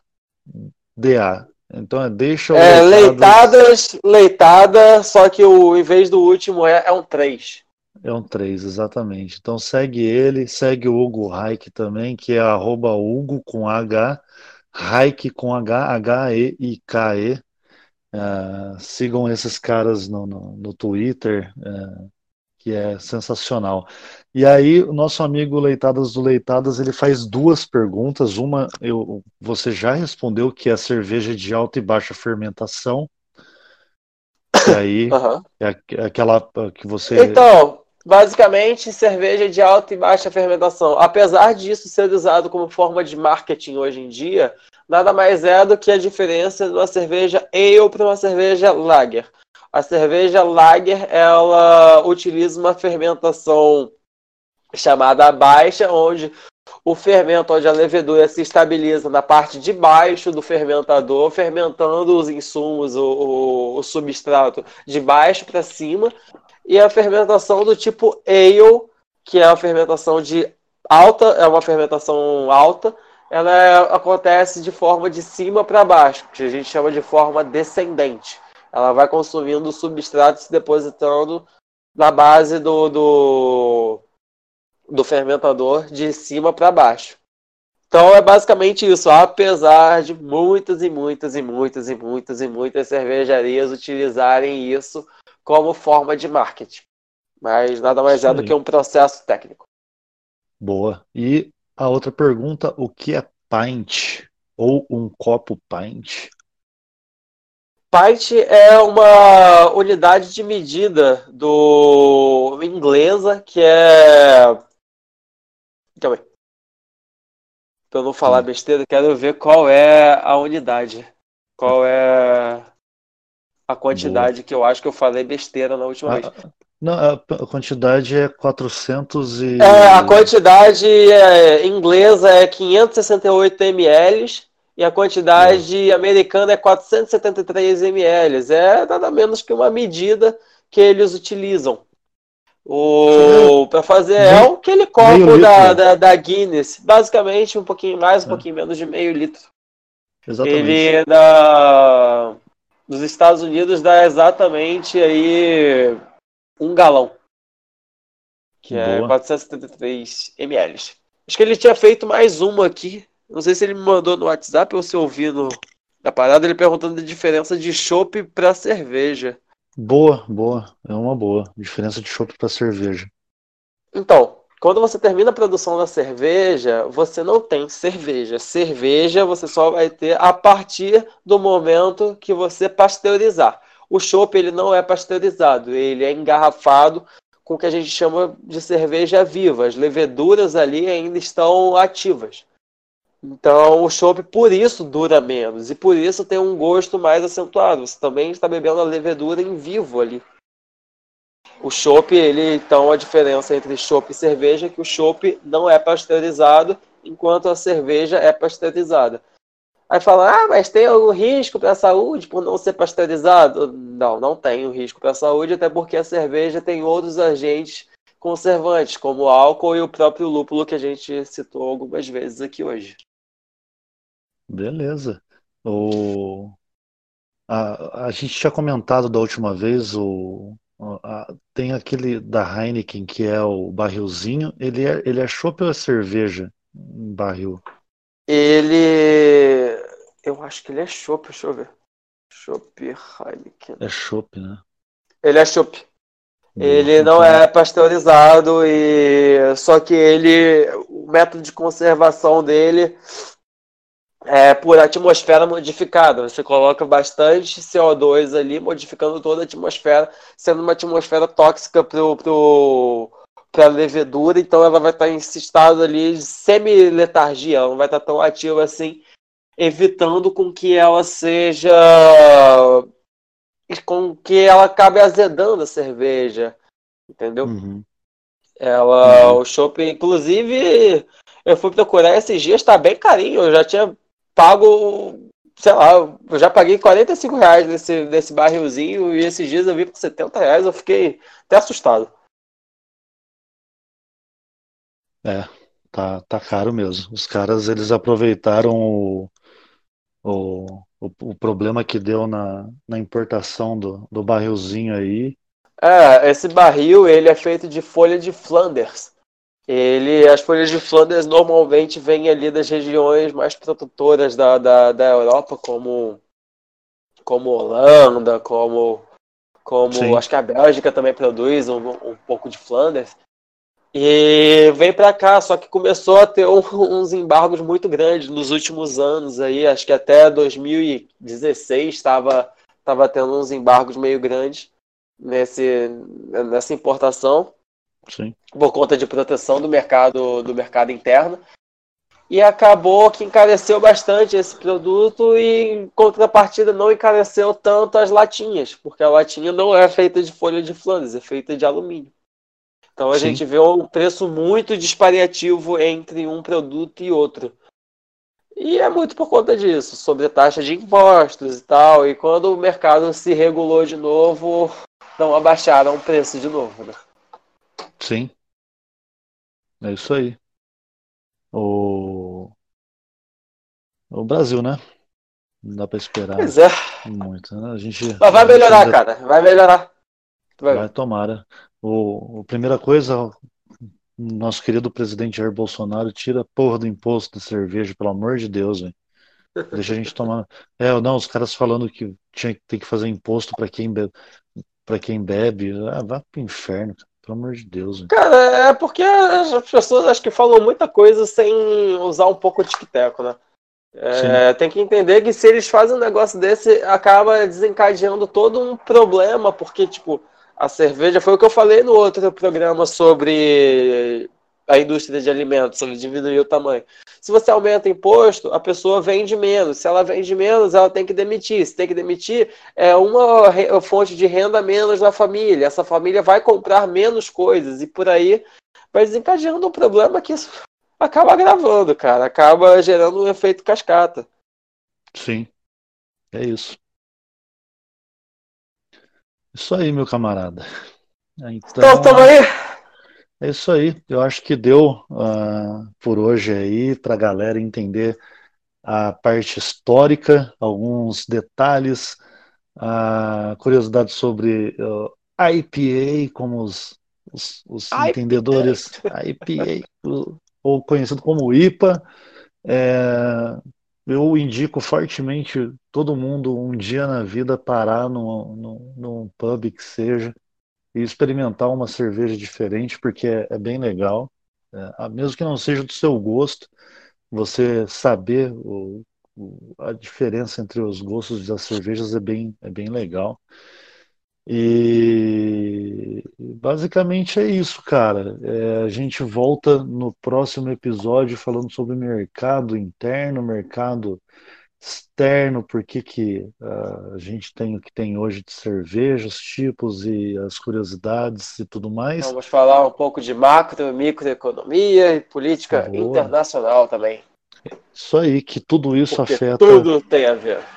Tudo tem a ver. Como sempre digo na mesa do boteco, tudo está ligado, meus amigos. Tudo, tudo está ligado. Se alguma coisa é importada e vira hype, automaticamente é procura aumenta e vira um boné velho. E é tudo isso aí, pessoal. Eu não vou dar muito detalhe. Fazendo um jabá geral aqui, deixar um agradecimento a todos, todos, todos, todos que estão seguindo, ouvindo, ajudando. Uh, agradecimento especial para a galera que está ajudando na, na como é que fala? O Apoia-se, é, pessoal, o, o, afegão médio, é, arroba, afegão, arroba underline afegão médio, é, foi um dos que ajudou lá na, no Apoia-se. Então, cara, muito obrigado. A ajuda de todos vocês está sendo muito importante. A gente está engatinhando no Apoia-se ainda, então, pessoal, o aviso é sério. Eu vou voltar a falar sobre isso para todo mundo. apoia-se, apoia.c barra podcast. Se vocês não ajudarem, muito, muito provavelmente, em pouco tempo a gente vai descontinuar isso aqui, ou vai ter uma periodicidade muito maior, ou vai ter menos coisa, ou vai ter alguma coisa vai acabar acontecendo porque a gente não consegue manter a qualidade, periodicidade e tudo mais, e a gente gostaria de melhorar bastante a qualidade para os ouvintes, uh, ter microfone melhor, ter equipamento melhor, a galera que, que grava com a gente aí mal tem um fone de ouvido para usar, e então a ajuda de vocês é importante, o dinheiro não vai ser usado nada mais do que para o crescimento dessa rede de podcasts aí que a gente tenta fazer uma, uma parada aí diferenciado. Então, é, não quiser ajudar, tá tranquilo. O, o, único problema é que acaba minguando o conteúdo porque custa caro manter um podcast. São, nem tudo é de graça, e se a gente for usar só o que é de graça, a gente não tem um alcance para ter um retorno legal para as coisas. Uh, o ideal seria viver de podcasts, então, se você tem uh, conhecimento aí, gosta, tem uma empresa, a gente pode divulgar a empresa aqui. A gente fala aqui sem problema nenhum as marcas tal, a não ser quando a gente fala mal para evitar né, celeumas aí, porque a galera gosta que fale bem, não gosta que fale mal, então é, não tem jeito. Então, se você quer ajudar, quer ter sua marca divulgada no podcast, somos três podcasts, dois uh, bem ativos, o outro, uh, o Roma, é um empresário trabalhador pra caramba, então ele grava quando dá. Então, pessoal, tenham paciência. O podcast Na Mesa do Boteco a gente tenta manter uma periodicidade maior aí para vocês, com conteúdos diferenciados. E uh, é isso. Uh, mandar um beijo para minha amada Marina, que sempre ouve, dá dicas e, e ajuda muito tem uma paciência gigantesca com a gente. Hugo, deixa o seu agradecimento aí, um jabá. Cara, queria... faz, o jabá faz o jabá do seu trampo, cara. Porra, é interessante, velho. Vai que tem um. Não, então, é... parte do... da minha renda como formado como engenheiro de alimentos é fazer consultorias em cervejarias ou principalmente em food service quando a indústria acaba indo por outros modos, então não é muito o foco desse, desse bate-papo. Mas então, se tá, tá com algum problema na região aí do Rio de Janeiro em relação a a sua lanchonete, ao seu restaurante, e você precisa de ajuda, me procura aí. Meu e-mail é hugohaik4 em numeral, arroba gmail.com. Isso aí, se o Hugo não responder, manda no podcast, podcast.gmail.com e a gente passa para ele. O, estamos em todas as redes sociais, Facebook, Instagram, arroba Rede Podcast, no Twitter, uh, eu tô como arroba bar de baixo custo, porque eu não posso mais usar boteco, que é o meu, meu codinome, meu pseudônimo, que a lei me permite usar. Pseudônimo, a lei permite. A lei permite. Eu não sou uh, financiado pelo governo, uh, apesar de trabalhar bastante para ele, defendendo de mentiras e, e acusações infundadas. Uh, Será que a gente galera... se encontra lá em Brasília, na CPMI das fake news, cara? Cara, eu tô, tô achando que daqui a pouco eu vou aparecer aí, cara. Eu tô. Eles acreditam fielmente que a gente está recebendo dinheiro do, do governo. A única coisa que eu quero do governo, cara, é uma hora de podcast com o Bolsonaro, com o Carlos, com o Eduardo, Jair, com o Vai de Uber, com a ministra Damores. É isso que eu quero deles, cara. Não quero mais nada, não. Ah, o que eu quero é que algum empresário de direita chegue para mim e fale: Thiago, seu conteúdo é foda. Se você quiser fazer essa merda aí cada, cada dois, três dias e variar os você podcasts. Você sabe que você falou seu nome agora, né? O quê? Thiago? É. Não, todo mundo sabe. Ah, então demorou. É, não, todo mundo sabe, não é exposer nenhum. A galera tem, um, tem, uns, tem uma galera que me chama só de Thiago na rede social. Ah, então tá tranquilo. É, tem um amigo que é o, o Lucas, a, arroba aí, acompanha, que é, é, tô ligado. que ele só me chama de Thiago, o cara é um figura. Então, assim, é, é para quem quiser, chega junto. Como eu disse, eu sou um pseudônimo, mas uma, uma galera me conhece aí de fora, de tomar uma, tudo. Então, uh, adoraria ser bancado para viver de podcast, com certeza. Uh, amo o que eu faço, trabalho muito, muito.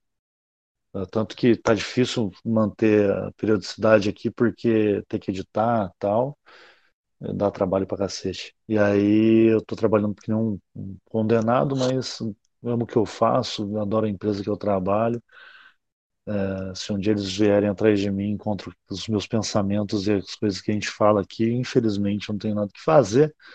Mas fica aí a dica é, para os empresários que quiserem ter sua marca, ou que quiser dar uma ajuda aí. É, a gente faz tudo de forma certa, de acordo com a lei, porque somos de direita.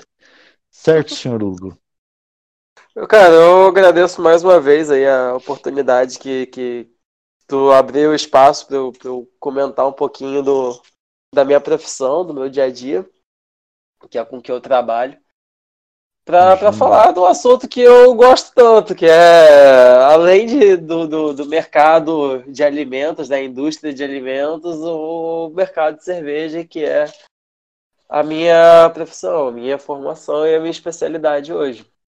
Isso aí, Além eu que agradeço. Do, Imagina, Bom, cara, eu que, eu, que, eu que agradeço demais o, sua presença aí, disponibilidade e para a galera que estivesse perguntando, ah, mas vocês não vão falar mais de, de, de alimentos além de cerveja? Claro que a gente vai, cara, calma. A série, tem muita série coisa para falar. É, tem, muita, tem muita coisa para falar. Eu combinei com o Hugo aqui que enquanto ele tiver à disposição, a gente vai fazer essa série de alimentos. E o que você quiser saber sobre alimentos, manda para a gente aí. A gente vai responder o mais rápido possível, vai colocar num podcast para tratar aí, para vocês terem noção. E tá provavelmente, tá se tiver alguma polêmica em relação a alimentos, eu peço aí ao Boteco para abrir o espaço para eu comentar a polêmica que tiver tendo. E a gente... Demorou. Vixe, a gente faz coisa, faz uns drops rápidos e solta no dia. Uhum. Só, fa só falar. É, é nóis, é nóis. Galera, uma boa noite. Muito obrigado por terem ouvido até aqui esse podcast. E um abraço. Só um recadinho, lembre-se. É tudo nosso, mas tem que ir lá buscar. Exatamente, tudo nosso, mas temos que buscar. Tem que ir lá buscar. Tem que ir lá buscar. Valeu, meu querido. Um abraço, boa noite. Valeu, camarada. Um abraço.